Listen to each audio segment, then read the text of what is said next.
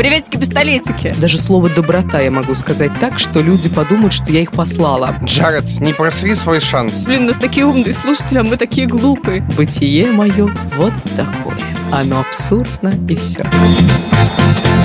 Всем привет! Вы слушаете подкаст «Кто бы говорил» от лайфхакера. Пожалуйста, ставьте нам лайки и звездочки. Чем больше у нас их, тем больше шанс попасть в рекомендованные, а нам это очень-очень нужно. Еще заходите в наш чат подкаста лайфхакера, ссылка на него в описании. Мы будем там общаться с вами. Также ссылка есть на наш бот, куда вы можете отправлять свои вопросы. Мы в следующих выпусках будем на них отвечать. А сейчас слушайте этот в котором мы обсуждаем идеальный возраст для брака, мат и вторую волну коронавируса. Обсуждают это Полина Накрайникова. Всем приветик. Павел Федоров. Добрый вечер. Ирина Рога, у которой сегодня без прекрасного представления от Павла А Федорова. вот придумай, придумай, как ты можешь заслужить это еще раз. Вот и все. Ой, еще чуть-чуть заслужить, значит. Ну, конечно, это честь была, знаешь. Ладно, ладно, я придумаю, я придумаю что-нибудь, что Только в этот раз, пожалуйста, чтобы для меня был какой-то профит, а то ты снялась, тебе там, скорее всего, заплатили, а я, а я блин, пострадавший. Ну, это фигня какая-то. Потом еще нахвалил меня три выпуска. Ну, так вообще. Ладно. Что-нибудь придумаем. Да, если у наших слушателей, зрителей есть какие-то идеи для челленджей, чтобы а, мы посоревновались, пишите тоже или к нам а, в чат подкастов, или в комментарии. Пишите, мы все прочитаем, нам очень интересно. А теперь давайте к, к темам перейдем. И первая наша тема про идеальный возраст для брака. Он определен. Определили его американские социологи. Они провели исследование и выяснили, что лучше всего в ЗАГС, это американские исследователи, они идут в ЗАГС, лучше всего идти туда где-то между 28 и 32 годами, потому что в этом возрасте риск развода минимален, так как партнеры знают, чего хотят от семейной жизни. И вот хочу у вас спросить, во сколько вы планировали выйти а, замуж или жениться, и во сколько в итоге это сделали? Ой, слушай, когда я была маленькая, у меня почему-то было четкое убеждение, а, что в 20 лет девушка становится уже очень взрослой. И поэтому у меня довольно долгое время в голове была картинка, что в 20 лет я должна быть замужем, и меня должно быть 5 детей. На меньше я была не согласна, я была такой прям максималисткой. Потом, когда мне исполнилось 20, я поняла, что в 20 лет люди еще не очень взрослые, а многие люди в 30 лет не очень взрослые. Короче, это шокировало меня тогда и до сих пор. Иногда в разговоре я срываюсь на какие-то моменты, что, ну блин, ну там уже женщина, ей 30 лет, а потом я понимаю, что у меня другу тоже 30 лет, и я не могу сказать, что он прям уже такой человек в возрасте. И это каждый раз меня шокирует и удивляет. А как было у тебя, Паш? Ну, я просто думал, что когда появится девушка, с которой я готов буду прожить жизнь, я, ну, сделаю предложение, все. Я не думал о годах, как бы... Я не строю таких далеких планов. Ну, наверняка, когда ты был маленький, что-то такое ты представлял, разве нет? Я мечтал найти принцессу и... Ну, нет, конечно, она нет. приехала ко Господи, мне на я- белом коне? Когда я был младше, ну, типа, я в в 15 лет э, переживал, что покемонов не показывают больше по телевизору. О чем речь вообще? Ну, не в 15, поменьше, в 2001 перестали показывать, насколько я помню. В 12 лет я маме сказала, что у меня никогда не будет мужа, он мне не нужен, а мне нужен только ребенок. На что моя как мама сказала... прогрессивненько. Да, да, да. На что моя мама такая на меня посмотрела, говорит, да, Ирина, тяжелое будущее тебя ждет. Ну ладно, хорошо. Сейчас, естественно, у меня поменялось мнение, но все равно я тоже, я А как ты, поменялось? Паш, а, ну, я понимаю, что мне нужен партнер. Как бы одной в этой жизни не справиться мне. Джаред, не просри свой шанс. Вот, но опять же, у меня вот четкого понимания какого-то идеального возраста для брака у меня действительно не было. Ну, может быть, лет 10 я думала, как Полина, что да, 20 это уже все, это взрослые люди, уже пора создавать семью. Во сколько вы создали семью? Я создала... Ну, я- так, Создала так, семью так, так сама. ужасно звучит, как будто, да, я все сама сделала вот этими самыми руками. А, ну, короче, мы поженились с моим мужем, когда мне было 23 года. И поэтому, когда я слушаю про 28, про 30 лет, я все время думаю, а, были бы наши действия сознательнее в этом возрасте. Но я пока не знаю, потому что мне не 28, мне не 30 лет. Может быть, я к этому времени жутко преисполнюсь в своем а, познании, но пока что мне кажется, что это был вполне адекватный возраст. У меня уже появляются женатые друзья. И что меня больше всего радует, что мне всегда казалось, что брак очень сильно изменит человека. Ну что, то есть вот вы поженитесь, и вы станете вообще по-другому себя вести, что у вас появятся совершенно другие интересы, вы не будете выходить из дома, потому что будете заниматься такими какими-то женатыми делами, которые открываются только женатикам, а всем, кто просто вместе живет, э, такого еще недоступно. Ну, короче, это все не изменилось, и мне кажется, что это могут быть довольно зрелые отношения. Вопрос в том, насколько вы сознательно к этому подходите. Ну, короче, у меня все случилось в 23, и я не жалею. Я знаю, что у Паши тоже было все в 23. Нет, Да? мне было Нет. 22, Аленке был 21. А, так ты был еще моложе. Так, Ну и что да, случилось да. потом? Причем мне было 22 года и полтора месяца. Вот так. То есть Так. прям... а Знаешь, как в футболе считают возраст футболистов, как молодых, когда выходят? Мне было 22 года и полтора месяца. Ну, в чем вопрос-то, я не понял сейчас. Ты женился раньше того Так. возраста, который американские, значит, гении признали идеальным возрастом для брака. Так. Как ты думаешь, а сказалось ли это на твоем браке? Вот если бы ты позже женился, э, был, ли, был бы твой брак более успешным, как ты думаешь? Если бы ты был вот с тем же человеком, ну, допустим, все те же водные были бы. Слушай, он был бы совсем другим, и я был бы совсем другим. Ну, потому что я не могу преуменьшать заслуги моей жены в том, э, как я развивался, как поменялся. Потому что я в 2011 году и сейчас это пять совершенно разных человек. Но в том плане, что это не так, что я был тогда один, сейчас совсем другой. Нет, там были промежуточные стадии, я совсем разный был, и, ну, я бы сейчас, наверное, скорее всего, здесь не сидел. Скорее всего, А все где бы ты бы... сидел? То есть мы Ну, должны Аленке сказать спасибо я сейчас сижу в квартире, которую мы с ней купили вдвоем. Ну, как бы, я бы сейчас здесь не сидел. Возможно, я бы сейчас не был в эфире этого подкаста. Э, Возможно, эфира этого подкаста бы не было. Представляете? Ну, типа, я не готов загадывать все это сослагательное наклонение, оно очень странно. Ну да, все было бы совершенно по-другому. Если бы я в свое время поступил на другой факультет, тоже все было бы по-другому, потому что я с женой познакомился, когда мы пытались в КВН в универе играть. Насколько действительно возраст имеет значение при планировании брака, как вы думаете? Да Слушай, ну мне кажется, это, это последнее, вот о чем люди думают. Так, а достаточно ли мне лет? Или там мне еще подождать лет семь? Ну, не знаю, мне кажется, это как-то очень неестественная фигня. А что тогда а, было главным для планирования брака? Или что, а, как вы думаете, главное для планирования брака? Слушай, знаешь, как это происходит Ира, обычно? Я тебе расскажу. Ты не знаешь, Блин, я тебе какое тупое расскажу. слово брак. Почему? Смотри, Почему? ты Ладно. находишь, вот в случае мужчин, ты находишься женщину, потому что однополые браки в стране запрещены. Ты находишься женщину и такой, ну что, дорогая, давай сядем и плани- будем планировать брак. Вы открываете большой блокнот, вот такой гигантский, формата А1. Я уверена, что у Паши вот так и было. Там Так. написано брак, и вы такие, давай будем планировать брак. Так, во сколько мы заводим детей? Сколько детей? Так, вот сюда впишем дату рождения первого, вот сюда второго. Нет, это нифига не так происходит. Ну что такое планирование брака? Планирование брака это... Я не знаю, что это, я не знаю, как это работает, я не понимаю, что это такое. Но как ты понимаешь, что все, вот с этим человеком я создаю семью? Это иррациональная штука, тут нет рационального Ну, то зерна. есть это вот про эту любовь. Оно и щелнуло. вот вот. Оно просто щелнуло. Оно Что щелнуло. Ну, смотри, я сделал предложение Аленке, когда мы вместе были, о, господи, ну, месяцев семь. Ну, я уже рассказывал эту банальную историю про то, что я потратил первую зарплату на кольцо, сделал предложение, вот это все. Пашка, вот ну, каждый я раз уже- как первый, так каждый раз я не могу. Ну, типа, вот щелнуло, я понял, Так что надо. Я понял, что надо, пока, ну, вдруг. А вдруг у нее щелнет в другую сторону? Нафиг надо упускать шанс. Ну, это обычно так и было. Не было каких-то планов.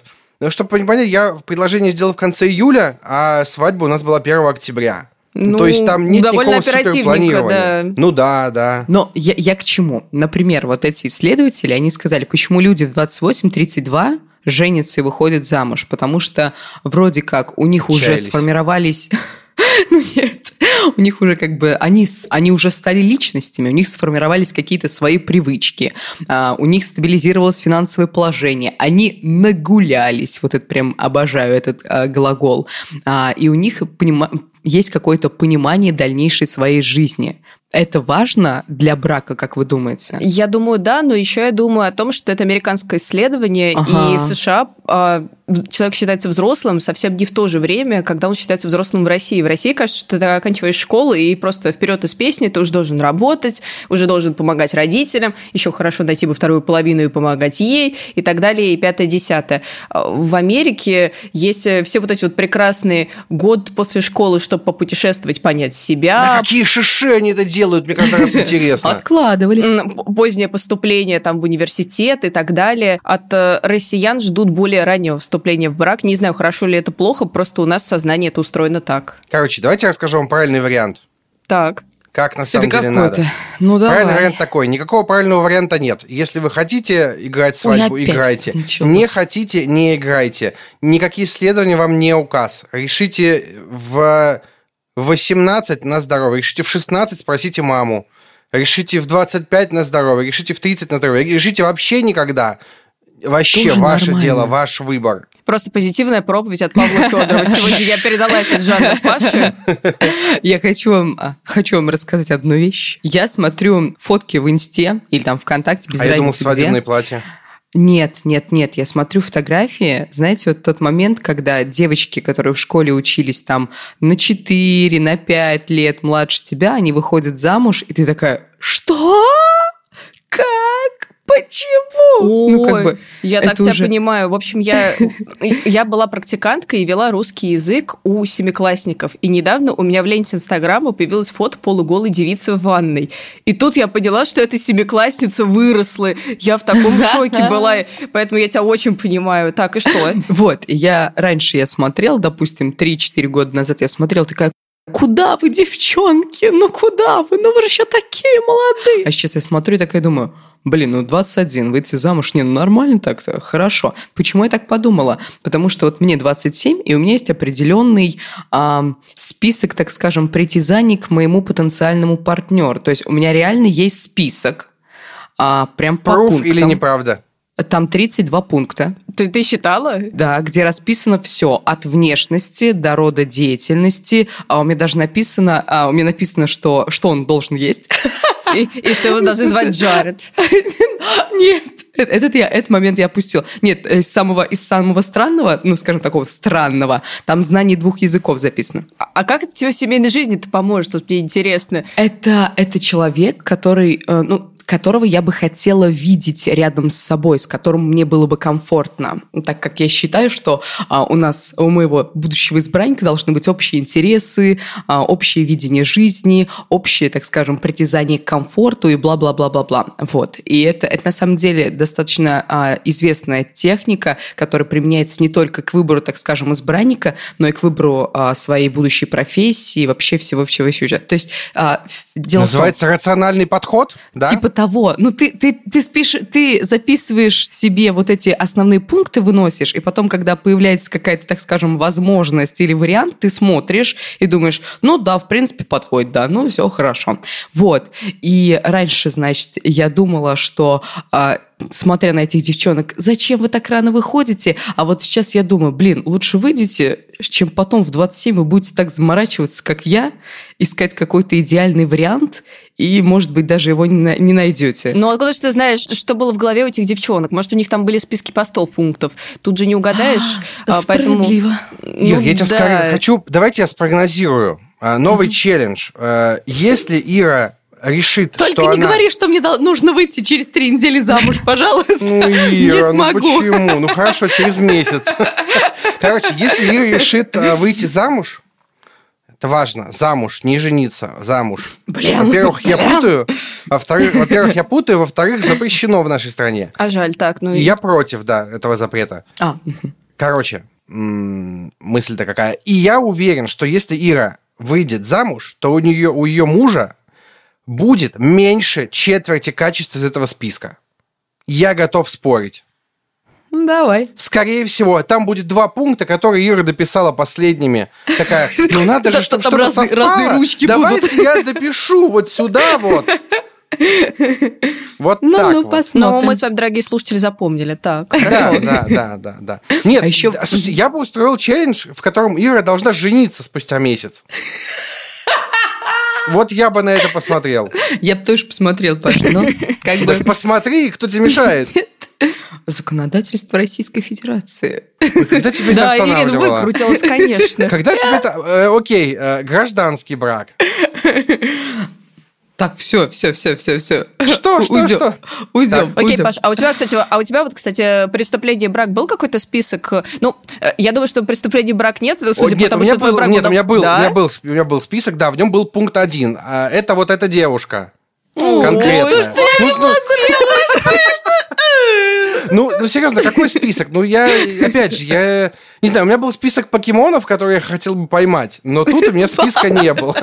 Парни, если вы не говорите о своей любимой так же, как Павел, не зовите нас с Ириной на эти вечеринки, потому что это невозможно. Мне кажется, что вот вступать в брак можно в любом возрасте, а, и идеальным он будет э, там вам 15, не 15 нельзя, простите, Ну, а, с родителями, 18, маму спросить. 20 и бла-бла-бла лет. И идеальным он будет, если вы оба сформировавшиеся личности, которые могут заботиться друг о друге, поддерживать друг друга, и которые находятся в гармоничном союзе. А как создать такой гармоничный союз? Нужно быть в гармонии с собой. И лайфхакер запустил новый проект для тех, кто хочет жить в гармонии с собой и окружающими. Нативочка, вот это капец. Не, он называется «Один на один». Там есть материалы про отношения с партнером, родителями, друзьями, коллегами и обществом в целом. И также с самым дорогим человеком на свете, с самим собой. Прочитайте первые статьи, делитесь своими мыслями в комментариях и следите за новыми материалами на странице проекта «Один на один». Ссылка будет в описании подкаста, так что приходите, читайте. А мы переходим к нашей следующей теме. Агентство Интериум в очередной раз провело исследование на определение самого матерящегося города России. Простите, простите, мои сограждане из Великого Новгорода, что мы проиграли.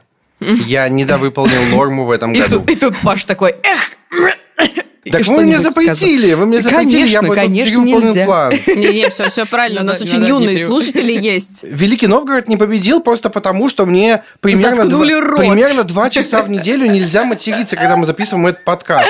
И вот эти два часа, они сыграли решающую роль. Так ну что я спать стал больше? Победил кто? Победил город с названием Дно. Это в Псковской области. Второй Он раз недалеко от нас, стал- кстати. О, ну недалеко ушел. Во второй раз подряд он стал самым матерящимся в России. Он вообще позади оставил всех конкурентов. Индекс составил 1786. На втором месте Краснодар. На третьем Москва. Давайте с вами поговорим. Вообще, как к мату относитесь? Паша а есть, уже а- а- понятно. а есть как считали? Да, вот, Вот это, конечно, очень интересно, но я кстати. думаю, что мы это с вами не узнаем. По Приезжали подошли. на вокзал и слушали количество людей, которые не матерятся. Полин, как ты относишься к мату? Да на самом деле нормально, потому что сама я ругаюсь. А, Я, я использую порой э, значит, обсценную лексику, в том числе и в деловой коммуникации э, с коллегами, например, с Павлом и так далее. Вот. А, Например, буквально вчера я была в очень расстроенном и злом настроении, и мне очень хотелось этим с кем-то поделиться, и я просто написала Паше несколько импульсивных сообщений. Вот. Из И- мата чисто. ну, ну, типа того, да. Но такое бывает. А, в целом, я считаю, что это часть э, разговорной речи а, нашего человека. Я филолог, у меня красный диплом филолога, и я говорю это с научной точки зрения, можно сказать, потому что действительно это часть э, нашей экспрессивной речи, и даже есть на самом деле исследования, которые а, утверждают о том, что если ты, допустим, а, переживаешь очень сильную боль и начинаешь резко и неконтролируемо ругаться, то это облегчает твою боль. Действительно, это так и происходит. И, возможно, когда тебе очень больно в физическом или моральном плане, то ругнуться не так уж и плохо. Другое дело, что а, по-хорошему мат – это часто признак очень неизобретательной речи. Ну, то есть, когда ты не знаешь, что сказать, ты говоришь одно и то же слово и все время его ляпаешь или ругаешься одним и тем же словом. Мат, конечно, многообразен. Есть целые словари русского мата, ну, то есть, там прям очень много форм, но ругаемся мы, как правило, там семью корнями, и вот туда-сюда это все переставляем. И чаще всего мат, ну, почему мат стал маркером невоспитанного, некультурного человека? Потому что чаще всего им затыкают какие-то дыры, вместо того, чтобы использовать его как инструмент, который мог бы раскрасить вашу речь, вашу лексику и так далее. Ну, короче, у меня вот такая мысль. Ощущение, что это а, ты курсовую писала по мату. Ой, видимо, я хотела, но мне не дали, поэтому моя курсовая была, знаете, какая? По слову «добрый». Две грани, мат и слово «добрый». В смысле, ты написал целую курсовую по слову «добрый»? Я тебе больше скажу, у меня было две работы, включая мою магистрскую диссертацию, которая была тоже посвящена э, концепту, то есть понятию «добрый» в русской культуре. Если кому-то когда-нибудь это будет Офигеть. интересно, я расскажу. Вот, но я, я, в общем, мастер в этой области. Хотите узнать что-нибудь про доброту? Зовите. Ир, как у тебя с матом обстоят дела? Я, не, у меня нормально, ну, в смысле, я могу ругнуться, Мы дружим. Дружим. Мы, мы друганы, кенты. К мату как к элементу культуры я отношусь нормально. Ну, в смысле, как к элементу русской речи. Но я считаю, что кому-то мат идет, а кому-то нет. И вот э, кроме того, что нужно, знаете, как-то подобрать свой внешний стиль, как-то проработать свой внешний стиль, понять, что тебе идет, нужно еще и стиль речи тоже определить свой. А, просто у меня пример есть. В какое-то время все стали говорить норм, го, а там приколдесы, бла-бла-бла.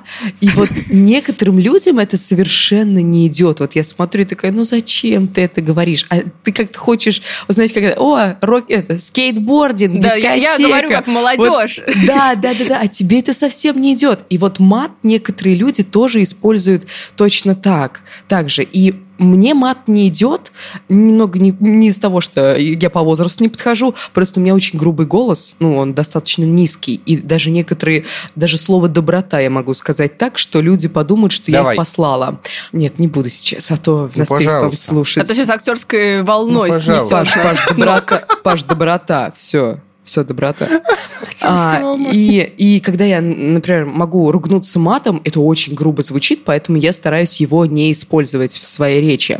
Но, кстати, про вот семь корней, который ты сказала, вот этим мне мат, на, наоборот, русский мат мне очень нравится. Когда мы запускали телеграм-чат подкастов лайфхакера, мы настраивали чат-бота, который должен был исключить мат из беседы. И нам пришлось вручную вписывать а, все известные нам Могли ругательства. обратиться, я бы давал готовый шаблон. Ну, а нам вот именно... Слушай, да, нам у нас было... было больше, чем в шаблоне, Паш, ну серьезно, мы, я уже это прорабатывала. Нам было даже интересно, там столько вариантов предложили. И вот это фан фантазия человеческая вот просто безгранична. Когда мой знакомый, который ругается матом, он а, пришел в армию, он сказал, что до этого ощущение, что он мата и не слышал в жизни.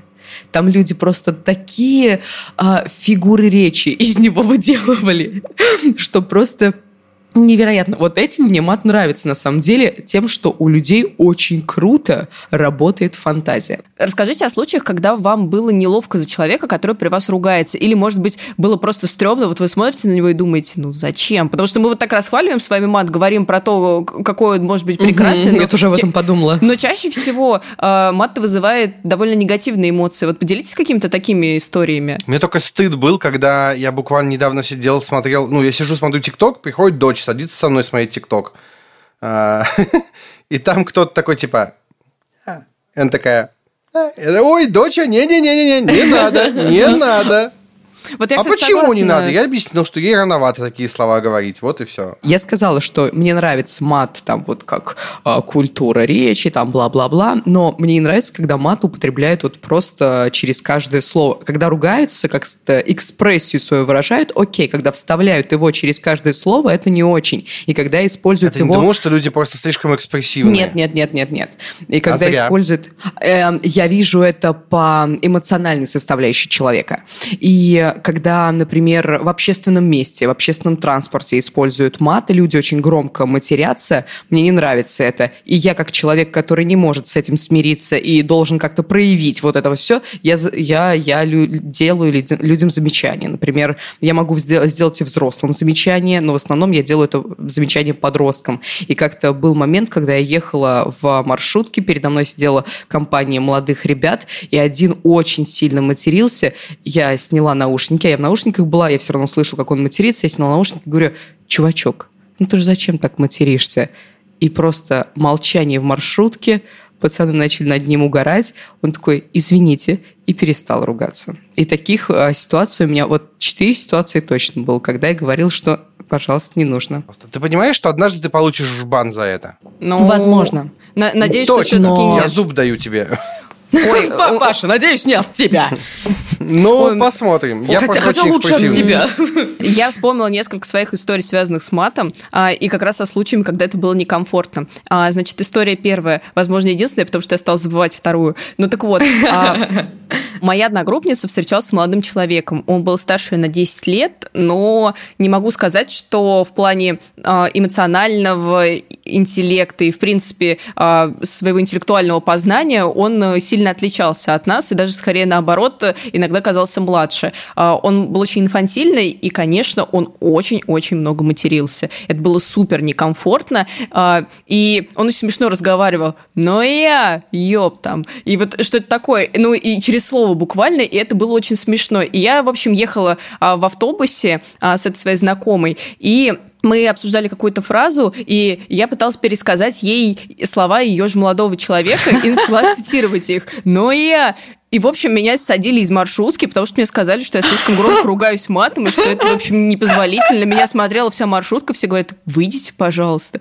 Во-первых, мне было жутко, э, жутко обидно, а во-вторых, мне было особенно обидно, что я же даже... Ну, это не моя была ругань, ага. я просто пересказывала, просто я очень точно пересказывала. Ну, в общем, меня это расстроило до самой глубины души. Вот, и вот это, наверное, случай, когда действительно некомфортно, когда ты видишь перед собой человека, от которого ты ждешь, что он будет каким-то авторитетным, а он ругается, ругается абсолютно не к месту и абсолютно нелепо. Еще меня очень расстраивает, когда ругаются дети, и почему-то я просто ненавижу, когда ругаются пьяные люди. Ну, то есть, когда человек трезвый, еще соображает, что он говорит, ну, более-менее. Но когда человек пьяный, вот некрасивый еще так ругается, да я, ой, какой это ужас, я прям терпеть это не могу. Ну, то есть, ты и так ничего умного сейчас, в принципе, сказать не можешь, но ты говоришь что-то максимально тупое и еще очень некрасиво. Вот. А второй случай, слава богу, пока я вот эту всю лексическую тираду затеяла, ага. да, освежила, я всегда думала, что я филолог и привычно, значит, к разному языку, а, особенно в книгах, все мы знаем, там, что, значит, и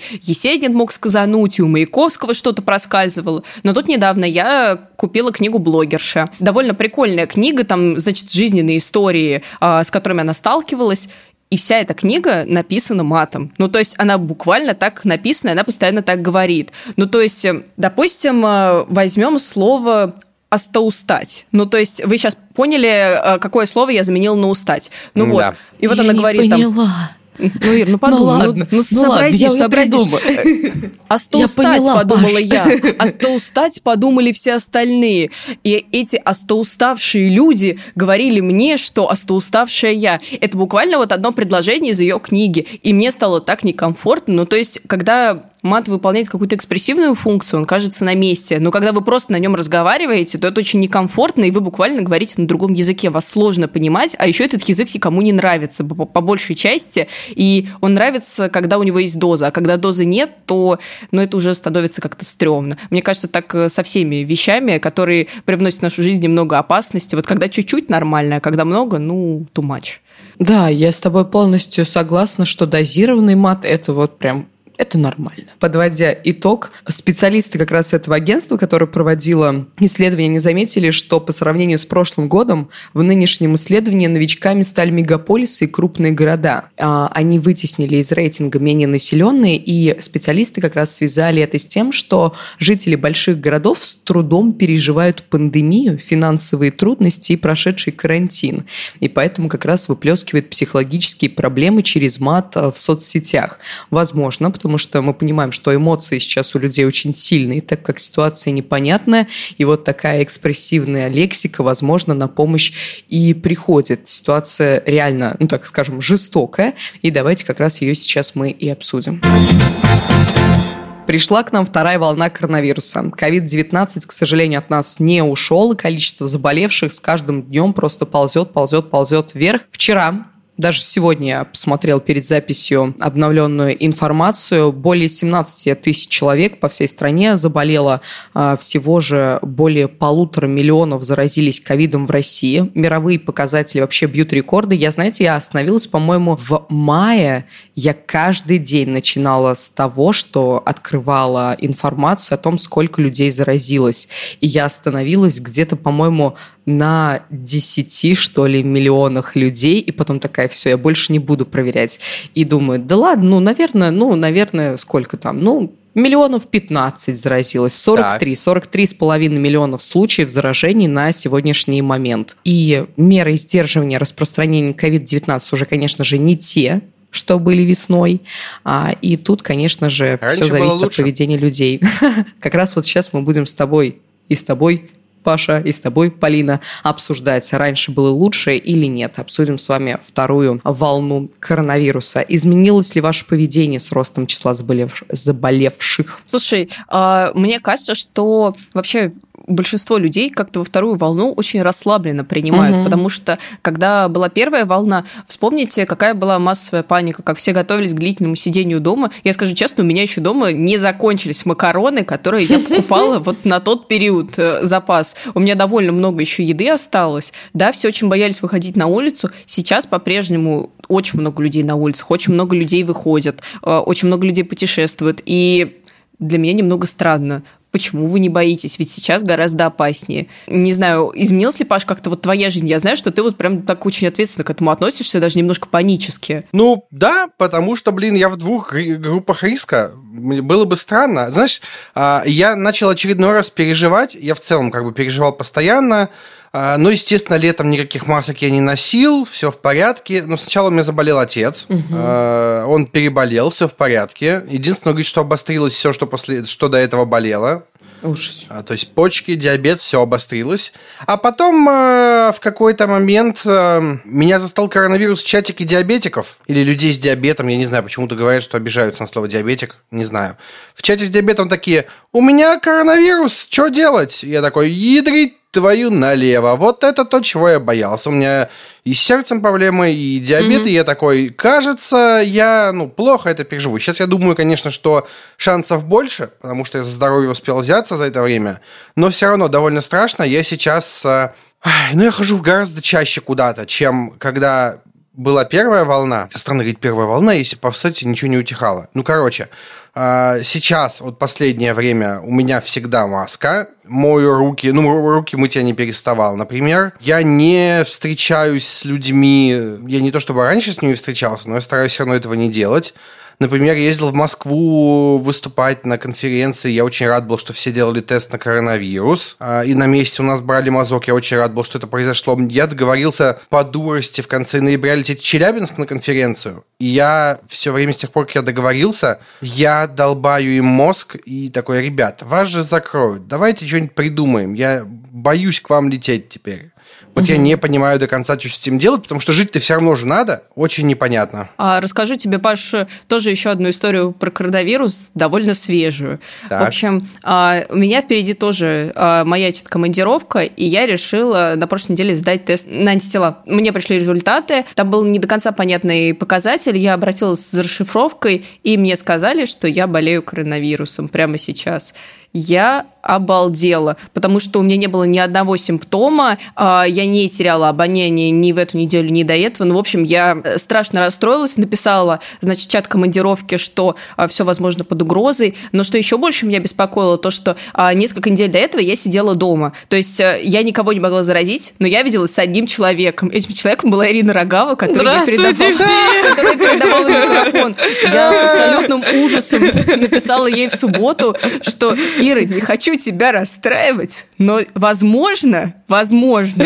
а, могло произойти что-то страшное. Ира вроде как меня поддержала, но я, честно говоря, я была в ужасе. От того, ну, мне было гораздо страшнее, что я могла кого-то заразить, потому что я действительно никуда из дома не выходила. А если выходила, то всегда в маске при полном паразе. А тут, значит, вот такая оплошность. Все выходные я жила с мыслью, что э, у меня коронавирус, э, капец, но я ничего не чувствую, значит, я скоро почувствую, значит, скоро все начнется. В понедельник, то есть вчера, мне позвонили из лаборатории и дали более точную расшифровку. Оказалось, что я переболела коронавирусом. В общем, mm-hmm. меня это ужасно обрадовало, потому что это значит, что с Ириной все точно будет в порядке. Ну, по крайней мере, я надеюсь. Вот. А, но что меня удивило, то, что я этого не заметила. Единственное, что э, мне, правда, повезло. Не думайте, что так же будет у вас, потому что я знаю много случаев, когда вирус проходил не так. Я не знаю, почему я этого не заметила, и очень здорово, что я сидела в это время дома, действительно никуда не ходила, потому что, ну, то какие-то дела, то надо остаться сделать по дому, и, в общем, не было возможности. Но вы тоже можете не знать о том, что вы болеете. Сидите по возможности дома, чтобы не заразить других и не нервничать так же, как нервничала я. Ирина, вам слово. Дело в том, что ты не болела ты была просто переносчиком. Вирус в тебе был, и все. Поэтому у тебя никаких симптомов, ничего не было.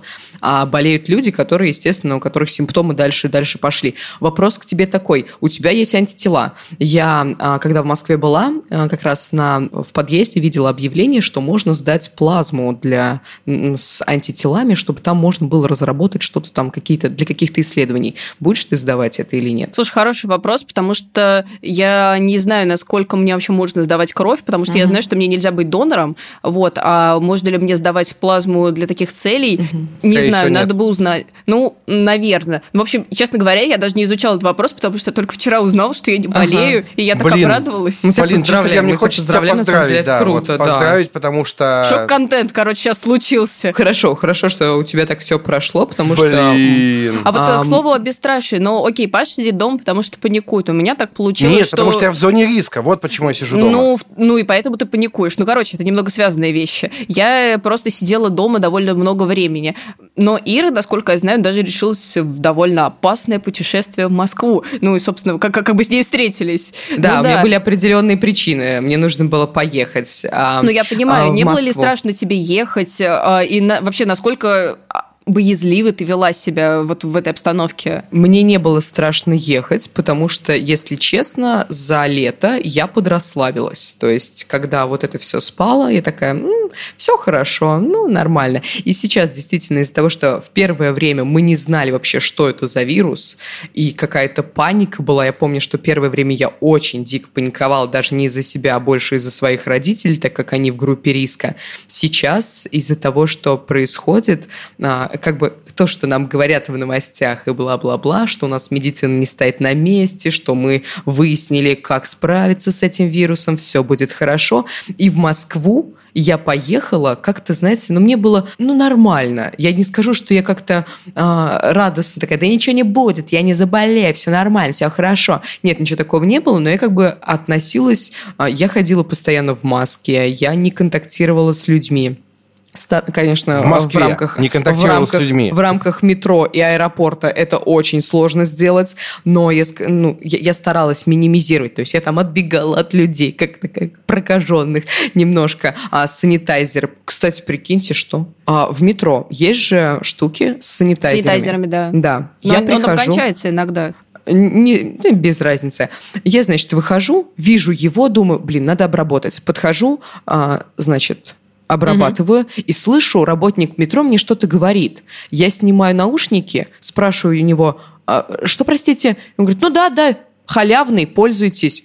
Я думаю, что, прости, в смысле? То есть тебя это волнует? То, что я как бы забочусь о своем здоровье? Это Нет, очень странно, халявный? потому что, что за дела? никогда такого не было. В смысле, а зачем их поставили? Вот именно, я, я, меня так это поразило. Ну, в общем, да, я старалась как-то избегать контактов, не посещали мы какие-то а, общественные места, кроме общественного транспорта, больше гуляли, а, пользовалась санитайзером, но мы ходили к своим друзьям, и оказалось, что у нашего знакомого мама, она сейчас находится в больнице, она болеет коронавирусом, и она как бы была не в группе риска, и она довольно, ну, то есть ей 54 года, она довольно молодая, но ее состояние очень тяжелое.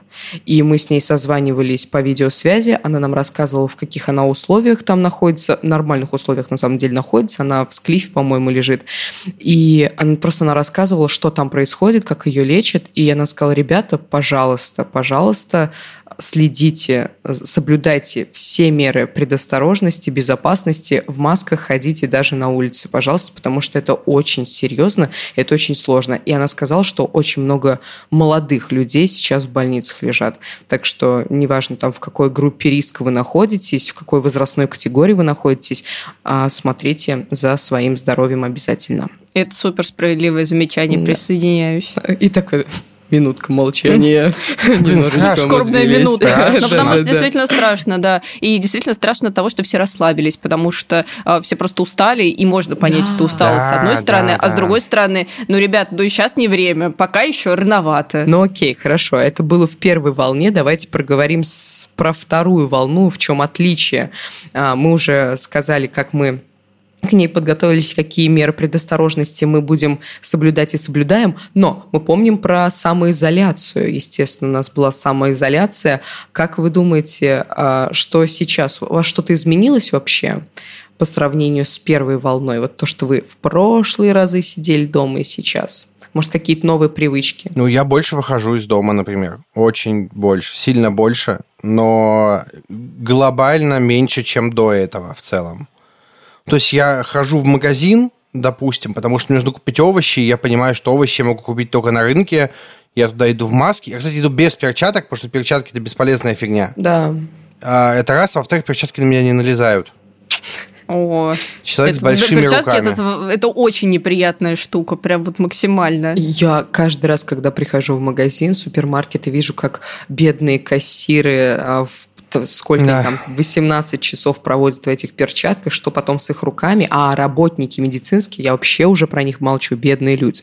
И, а главное, что люди непривычны к перчаткам. Вот я всем рассказываю историю, а, как, значит, я пошла в перекресток, и там а, а, была девушка в перчатках, она очень пристально так, значит, смотрела на разные фрукты, овощи, а потом ей позвонили, и было видно, что она не может разблокировать телефон. Она взяла перчатку зубами, стянула ее и ответила на звонок. И я в этот момент просто думаю, что ты делаешь? Что ты делаешь? Какой какой ужас. Вот, и мне кажется, это вот все, что нужно знать о русском человеке и перчатках. Ну так все-таки к самоизоляции. А изменилась ли как-то твоя самоизоляция, Паш? Ну, глобально нет. Я все так же сижу, ну, как бы я работаю из дома. Мне довольно тяжело что-то менять.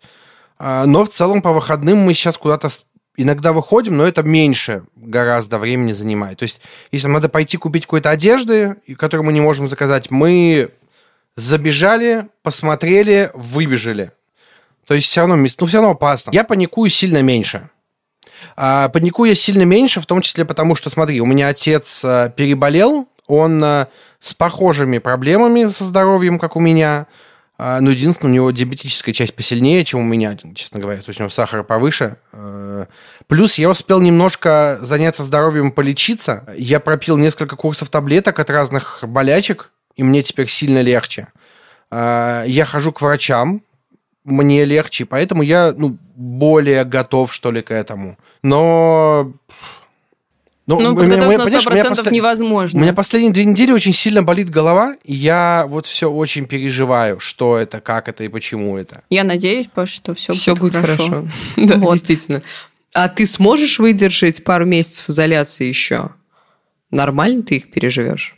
Как ты думаешь? Ну, конечно. Потому что я работаю из дома, мне какая разница глобально? Да, Тут вот детей кажется... не вижу, это проблема. А так... Э... Ну, и, и проблема в том, что э, мы уже бронируем время на Деда Мороза и Снегурочку. Э, но не очень понятно. Но мне Снегурочка сказала, что у них все нормально, у них антисептики, обработка, и угу. костюмы они обрабатывают, и все такое. Ой, О, все бы сказочные персонажи были таким сознательным. А, слушай, наша Снегурочка классная. Она к нам ходит три года, четвертый сейчас будет, поэтому Всем рекомендую. Я вот думала, а, что я, значит, отвечу на этот вопрос, смогу ли я выдержать еще пару месяцев домашней изоляции. Я такая думаю, да без проблем смогу. Я сейчас, вчера я вернулась из Москвы, и я как бы постараюсь сейчас просто минимизировать выходы из дома. Мало ли действительно, что я оттуда с собой привезла. Что я тут с собой привезла? Вот, но я не знаю, вот то, что я сидела весной, я много гуляла, а сейчас, получается, мы уйдем в зиму, и что я буду зимой гулять, когда холодно, не... где я буду гулять, когда холодно, непонятно. И мне кажется, я просто с ума сойду. Видимо, а, у меня одна из привычек моей домашней изоляции во второй волне будет это созвоны с моими друзьями бесконечные, созвоны с психологом или психотерапевтом, чтобы с ними поболтать и как-то снять все это напряжение с себя. Полин, у тебя что, сможешь еще пару месяцев? А мне кажется, наоборот, что вот когда погода плохая, то гораздо легче а, переживать это, потому что на улицу и не тянет. А последние несколько недель я, в принципе, особо не выходила никуда. Единственное, вот, куда я выходила, это в магазины заодно передать Ирине микрофон. Вот. А, и в целом я чувствовала себя нормально. Ну, то есть у меня как-то было много дел, не было повода. А если придется сидеть, прям вот сидеть-сидеть, когда официально объявят, что никуда не выходите, я думаю, что, скорее всего, я справлюсь, потому что я уже привыкла к этому. У меня уже есть какой-то а, привычный тип поведения, когда я никуда не вхожу из дома. У меня появился коврик для йоги, на котором я могу делать спортивные упражнения. Лежать. Ну да, чаще всего, конечно, лежать. А, я, к сожалению, правда, уже посмотрела слишком много фильмов, и, наверное, мне будет сложнее выбирать себе а, кино для вечернего просмотра. Это вот наверное, негативный результат первой волны. Но все остальное, я думаю, что ничего страшного. Если это нужно для здоровья окружающих, то почему бы и не посидеть немножечко? Вряд ли будет от этого хуже, особенно при условии, что моя работа не требует частых выходов из дома, угу. ну и можно, в принципе, действительно потерпеть. Полин, два вопроса. У тебя же муж ходит на работу? Сейчас нет. А, Второй вопрос. Номер два. А зачем тебе сидеть дома? Если ты переболела и у тебя антитела? Ну вот сейчас я думаю, что, наверное, в принципе-то можно и выходить, но ну как бы а зачем? Я просто не хочу. Ну, а во, есть... время первой, во время первой волны были новости, что люди, которые повторно болеют тоже. Ой, так давайте, вот, давайте вот эти новости да, да, не так вспоминать. Что, так что Слушай, вот это очень момент, редкий случай. Не нужно. А, нет, это очень редкий случай. Каждый раз это были люди, которые переболели коронавирусом, например, в Китае, потом съездили в Европу, из Европы привезли другой штамм. То есть это вот так работает. А, выйдя в ту же Москву, вряд ли. Ну, во-первых, лучше не играть с судьбой, во-вторых, ну, конечно. я действительно не то чтобы очень часто встречаюсь сейчас с людьми, потому что э, все сейчас работают или сидят дома, и как-то у всех нет времени, поэтому периодически встречи с друзьями в моей жизни, я думаю, будут случаться, но вряд ли я буду целыми днями разгуливать по улицам. Ситуация с коронавирусом, как мы видим, обострилась, и мы не знаем на самом деле, пик это еще или нет. Надеемся, что уже все прошло. А, Соблюдайте все средства защиты, носите маски, пользуйтесь санитайзером, минимизируйте контакты с людьми, заботьтесь Не носите о своем... перчатки. Хорошо, хорошо. Паша вам запрещает. Заботьтесь о своем здоровье и здоровье своих близких.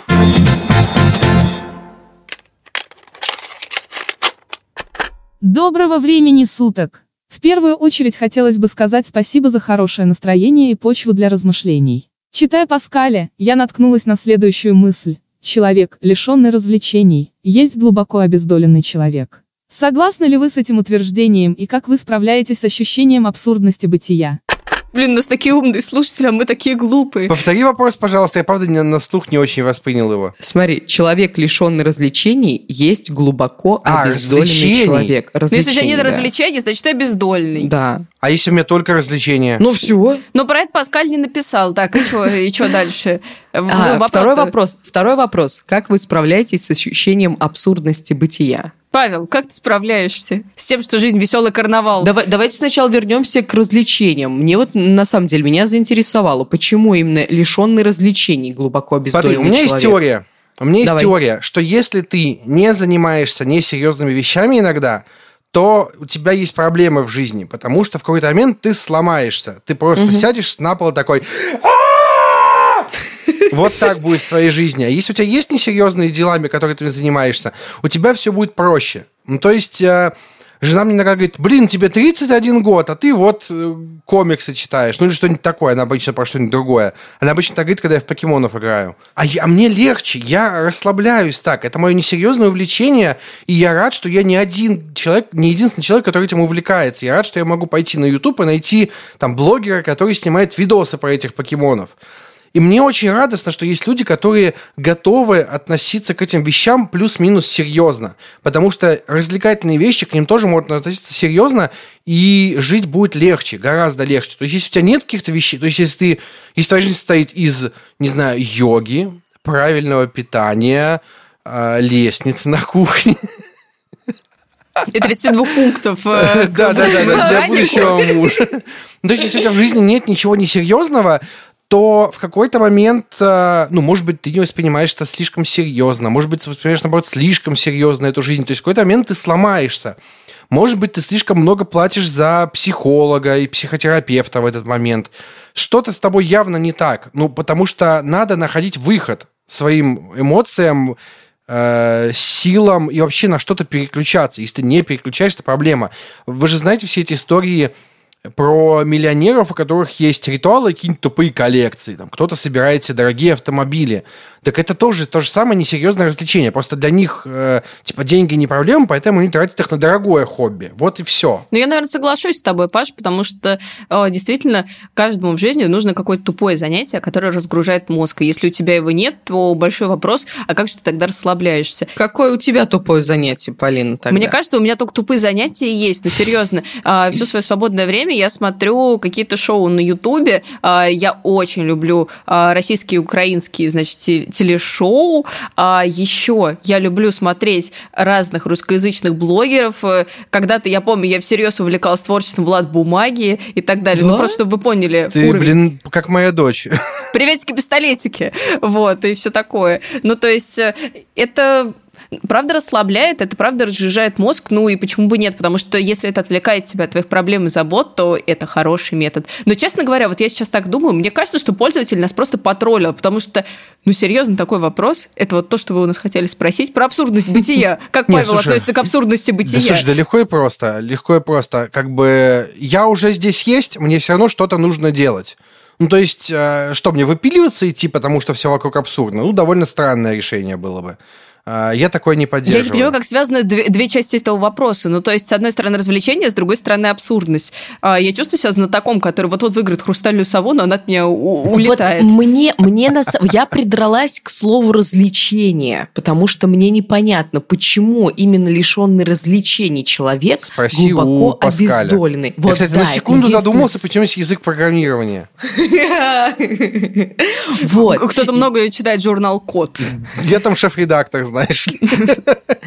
И поэтому мне было непонятно, действительно, почему именно развлечений. Я вот я к этому вопросу. Обездоленным человеком я бы посчитал человек, который не стремится там к познанию чего-то нового. Вот это для меня, для меня лично глубоко Ну, Ир, ну, может, поэтому ты не человек. Паскаль, как бы. Вот возможно, возможно, возможно. А с ощущением абсурдности... А с ощущением абсурдности бытия, как справляться. Ну, действительно, вот Паша сказал очень мудрую вещь. Нужно просто признать, понять, что ну да, вот, все, так вот идет. Бытие мое вот такое. Оно абсурдно и все. Слушай, с абсурдностью это такой вопрос, он э, такой для людей, которые Бытие мое. Знаешь, ты сидишь у камина с бутылкой вина, бытие абсурдно. Но что я могу с этим сделать? Я лишь бренное тело. Вот, э, ну, серьезно, если ты хоть раз об этом подумал, ты, наверное, ну, какие варианты у тебя? Что ты можешь с этим сделать? Да нифига ты не можешь с этим сделать. Ну, абсурдно, да, довольно странный мир у нас. А, иногда еще задумываешься, типа, а почему, вот, например, не муравьи правят миром, а люди? И такой, не, я какую-то херню думаю. Будешь ругаться, Паш, что это А это пойдешь отсюда. Это не мат. И это не маршрутка. Посмотрим, Паш. А, ну, короче, да, кажется, тут может быть три вывода. Первое, развлекаться классно. Второе, а, жизнь абсурдна, но это не повод ее не жить. И третье, задавайте нам более жизненные вопросы, потому что вот вы сейчас вот попробовали во что-то умное, и посмотрите, как вы сломали нам весь подкаст. Вы довольны? Добились своего? Да, сейчас мы что-то умное вам посоветуем. Это будет рубрика Нет, нет, нет, вы только просто предупреждайте о таких вопросах, мы будем их прорабатывать с психологами сначала, а потом будем отвечать вам. Окей. Что посоветуется на этой неделе? Я продолжаю смотреть сериалы. Я немножко подустал от игр, сейчас смотрю сериалы. Я тут... Смотрите, есть такой э, прекрасный писатель, зовут его Саша Цыпкин. А, Он пишет очень странные рассказы про бытность э, российской богемы. Я не знаю, как это еще назвать. Она вообще изначально рассказы про мужей и жен, которые изменяют друг другу, вот все такое. А, Вот, я Сашу, с Сашей познакомился, когда он еще работал пиарщиком Мегафона по Северо-Западу. Сейчас он известный писатель. И по его рассказам сняли сериал. Да. А, Он выходит на кинопоиске, называется «Беспринципные». А, А, понятно. Слушай, э, я узнал часть рассказов, потому что у меня есть обе книги рассказов Саши. Ам, вот, я прям вам могу посоветовать, но единственное, что это про жизнь богатых людей сериал. То есть рассказы более жизненные местами бывают, а, но они про людей постарше, скажем так. А тут э, еще и про богемных людей, которые живут на патриарших прудах. У них там какой-то клуб, секта, богатые ребята. Ну, слушай, это реально интересно, реально клево. А, может быть, потому что я знаю Сашу, может быть, поэтому мне так все это нравится. Возможно, Можно это я, отпечаток. я, я Так. дополню а, твой совет? Если у вас нет времени читать, а, откройте YouTube или, или смотреть сериал, откройте YouTube, а, там есть беспринципные чтения, когда эти рассказы читают актеры. И Хабенский нереально круто читает эти рассказы. Вот я удивлен, что в этом сериале да. нет Хабенского, честно говоря. Да. Я очень удивлен. Ну, короче, я прям советую, он классный, он, скорее всего, есть только на кинопоиске, но, ну, как бы сами разберетесь.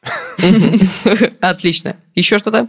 А, Я начал смотреть довольно странный сериал на ТНТ с названием «Гусар», в главной роли О, где с Гарик Гариком Харламов. Харламовым. Это очень странный сериал, я знаю одного И вы вот с этим я- человеком вы хотели обсуждать абсурдность бытия. Слушайте, я знаю одного из сценаристов, а, у меня с ним есть выпуск подкаста. Это довольно странный сериал, но при этом он затягивает. То есть, опять же, я вижу все каноны сценарного мастерства, которые есть в учебниках в этом сериале, но это не делает его хуже. И это вот идеальная э, иллюстрация вот этой темы про развлечения. Вот сериал «Гусар» — это чистое развлечение. Ты там не будешь думать вообще ты иногда, даже если тебе кажется, что это тупо, ты все равно иногда хихикнешь над тем, как Харламов корчит очередную рожу. Потому что это у него получается очень хорошо. Я где-то читала мысль, что Харламов это русский Джим Керри, потому что у него тоже вот такой вот абсолютно Да. на мимике основанный юмор, а, Похоже и в этом правду. плане они похожи. Похоже на правду. Я думала, это я. Ну ладно. Ты, ты Гарик Харламов или ты Джим Керри? Я начал смотреть, ну как начал, почти досмотрел тоже на кинопоиске сериал, называется Adults Only, на русский он переведен очень по- по-разному. Типа на кинопоиске написано, что это только для взрослых, а в озвучке он называется «Взрослые штучки». Непонятно. Ну, типа, в одном и том же месте два разных названия. Короче, сериал про порноактрису британскую и про то, как у нее жизнь... крут- Короче, очень, крута, очень крутая трагедия. Крутая жизнь британская. тра- Трагедия с комедией, наверное. Я просто не смеюсь над такими вещами. И я вот буквально сегодня, сегодня утром вышла последняя серия, их всего четыре. Четыре часовых серии. Сегодня утром вышла последняя. Я не успел ее досмотреть за завтраком. А, и мне очень интересно, ну и полчаса еще смотреть, ну вечером досмотрю. Очень классный сериал, э, прям мне супер зашел. Он очень сильно показывает а, эту, ну не индустрию, конечно, очень сильно показывает отношение. А, я не знаю, как это объяснить. Короче, посмотрите, очень круто, очень классно. Особенно, когда Спасибо. показывают мужа этой порной актрисы, который ведет за нее твиттер и А? снимает ее для фанатских э, штук всяких разных. Круто, Да, спасибо а плюс у нее большое. трое детей. Да что ж за Да. жизнь такая? Старшая Ну, действительно знает очень интересно. Спасибо. Надо будет посмотреть. Да. А, Он тоже какой-то Полина? свежий, судя по всему. Взрослые штучки, да? Adults Э, ну, only. а, э, Ага, окей. Полина, ваш выход. Ну, давайте я посоветую вам три фильма про неприятных людей, а, потому что как-то на этой неделе мне попадались только такие. Первый фильм это «Основатель». Это фильм а, про то, как а, создавался Макдональдс, и, что важнее, как Макдональдс становился корпорацией. Я не знала историю Макдональдса, и, ну, я подозревала, что, наверное, там все не так чисто, потому что большие корпорации вот так вот по щелчку не возникают. И действительно, а, там рассказывается о том, как два брата хотели создать семейное предприятие, и все бы у них было хорошо, пока однажды а, к ним в ресторан не попал один предприимчивый мужичок, которому было на тот момент больше 50 лет, и не задумал сделать из их маленького семейного ресторана гигантскую корпорацию. А вот что было дальше и чем обернулась эта бизнес-история, я прям супер советую посмотреть, потому что герой неприятный, но при этом этот фильм как-то жутко заряжает и мотивирует, потому что ты думаешь, слушай, ну если этот парень Я смог, смогу. то я, наверное, тоже что-нибудь смогу. Ну да, что-нибудь да получится. Человек, который написал магистрскую по слову «доброта», конечно же, сделал. Ну да, но надеюсь, что не такими методами. Очень жестко. Второй фильм, который я посоветую, это, ну давайте это будет фильм «Мать», Mm-hmm. Пон Джун Хо снял этот фильм, а, тот же режиссер, mm-hmm. что и снял «Паразитов». В общем, а, это такое не очень э, быстрое корейское кино о том, что некая пожилая знахарка воспитывает своего сына с особенностями умственного развития. А, и ей довольно тяжело его воспитывать, у них, понятно, много проблем, связанных с тем, что нет денег, да и тяжело с ним. Но однажды ситуация совершенно осложняется тем, что ее дорогого сынульку обвиняют в убийстве школьницы. И мать пытается распутать это дело, а параллельно наказать всех, кто посмел э, испортить жизнь ее мальчику. И кажется, это будет очень жестокий и действительно мрачный фильмец, а главное, там, конечно, есть неожиданная развязка, которая вас абсолютно поразит. Мать, ну, третий отец. Нет, отца там нет, э, и это еще больше подчеркивает, ну, знаете, такая болезненная связь матери и ее сына, а, который постоянно трет виски и пытается вспомнить, что же он видел в ту ночь, в ту ночь убийства, где, а, потому что в ту ночь он действительно видел ту школьницу, но что было дальше, кто совершил это убийство, вам лучше это увидеть. И последний фильм, который я посоветую, ну, наверное, это будет фильм «Охотники за головами», потому что я вначале э, что-то про него вспомнила. По-моему, это норвежский фильм, но я не уверена, вот так сходу и не вспомню. В общем, там играет Николай Костер Валдау. А, вы можете помнить его по «Игре престолов», потому что это тот самый Джейми Ланнистер, а, которого вы все любили. Там у него две руки а, в этом фильме, что является несомненным плюсом. Значит, э, фильм рассказывает следующую историю, что есть некий чувак, ну он такой HR от Бога. Он такой жесткий HR, а, который все время а, заполняет все самые ценные кадры, он всегда находит их, привлекает в компанию. Тут он знакомится с Николаем Костером Валдау и хочет провернуть э, эту же историю с ним и завлечь его в свои сети. Но мы знаем маленький секрет этого HR. Дело в том, что когда его кандидаты идут на собеседование, а, предварительно он узнает у них, есть ли у них дома что-то ценное. И вот, когда они идут на собеседование с работодателем, он пробирается в их квартиры и ворует у них из дома предметы искусства, чтобы чтобы потом их продавать, становиться богаче и обеспечивать себе какую-то роскошную жизнь.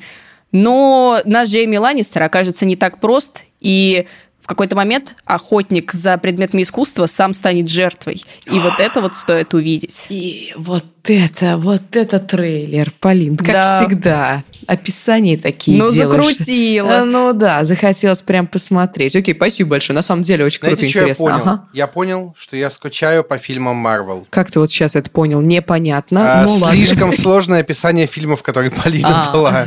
Мне хочется Вот если просто два супергероя мутузились, вот это нормально. Там ты понимаешь абсурдность бытия.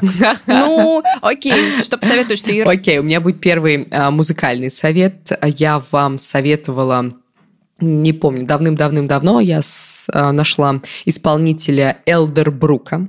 Это британский электропоп-исполнитель, он очень крутой. И вот в сентябре у него вышел альбом, его первый новый альбом. Я забыла его посоветовать. Я послушала его полностью. Очень крутой. Обязательно послушайте. Называется «Why do we shake in the cold?» Очень круто. Послушайте. Еще. Хостом Saturday Night Live вот новенького была Адель обновившаяся, похудевшая Адель нереально круто просто выглядит. Она и до этого была прекрасной женщиной, а сейчас она очень крутая, очень смешные там скетчи. Особенно мне понравился с пародией на Холостяка. Если будет возможность, вот посмотрите Saturday Night Live с Адель. И еще я э, стала смотреть, вот прям буквально первую серию посмотрела из сериала «Корона». Вы смотрели? Нет. Это старый, ну не старый, получается, там, получается, вышел, выходит четвертый сезон. Это британский сериал про, не поверите что, про британскую монаршую семью. Да, там это не который такой сатирический, жесткий, нет? Ну, он нет, он не сатирический, это больше драма. Там mm-hmm. а, несколько сезонов, они разделены на десятилетия, и там mm-hmm. королеву Елизавету играют в каждом сезоне, по-моему, в каждом сезоне. А, там новая актриса. Кажд, да, новая актриса. А в этом, в первом сезоне, то есть молодую Елизавету играет Клэр Фой, во втором сезоне будет Оливия а, Коулман, очень крутая актриса. И а, в третьем сезоне, я не помню, кто будет играть, но в третьем сезоне появится принцесса Диана, и в третьем сезоне будет Маргарет Тэтчер, которая играет Скалли из а, X-Files. И она, я когда увидела а, Джулия, забыла фамилию? Ладно, но вы запомните. и когда увидела, что она играет Маргарет Тэтчер, я такая, все, я должна посмотреть. Я. То есть я знала, что вышел этот, я знала, что идет этот сериал, я знала, что он крутой. Мне очень многие его советовали. Я не хотела его посмотреть, как только я узнала, что Тэтчер играет э, эта актриса, и она очень круто выглядит, и она очень круто играет. Я все, я должна его посмотреть. Вот вчера посмотрел первую серию, очень здорово. Буду продолжать. Если вы не смотрели и любите такие затяжные, красивые фильмы, вот, посмотрите его. Все, Ой, очень советиками у меня. Спасибо. Да, да, да. Спасибо вам большое, что слушали нас. Ставьте нам лайки, подписывайтесь на наш подкаст, пишите комментарии свои, заходите в наш чат подкастов Лайфхакера. Ссылка будет в описании, мы будем там общаться. Также у нас есть бот в Телеграме, куда вы можете задать свои вопросы. Пишите, пожалуйста, их можете писать, можете задавать их голосом. Голосом делать лучше. Так, так мы возьмем, так бережно поставим ваш голос, ваш вопрос в наш подкаст подкаст вы еще и себя услышите. Все. Спасибо вам большое. Всем. А про отзывы? Про отзывы. Про слово в отзывах. А, мы, мы каждый выпуск будем это делать. А у меня есть Думаешь, хорошее да? словосочетание. Какое? А Какое? ты нашел? Ну давай, Давайте. давай. Если вы слушали именно этот выпуск, напишите угу. нам в отзывах в iTunes словосочетание «Ел ли кашу я?» Ел ли кашу я? Да. Все, хорошо. Так, всем сру, с, срочно И так захихикал, так, ел ли кашу? Потому что я ел кашу. А ты какой молодец. Все, всем спасибо, всем пока. Пока. Пока.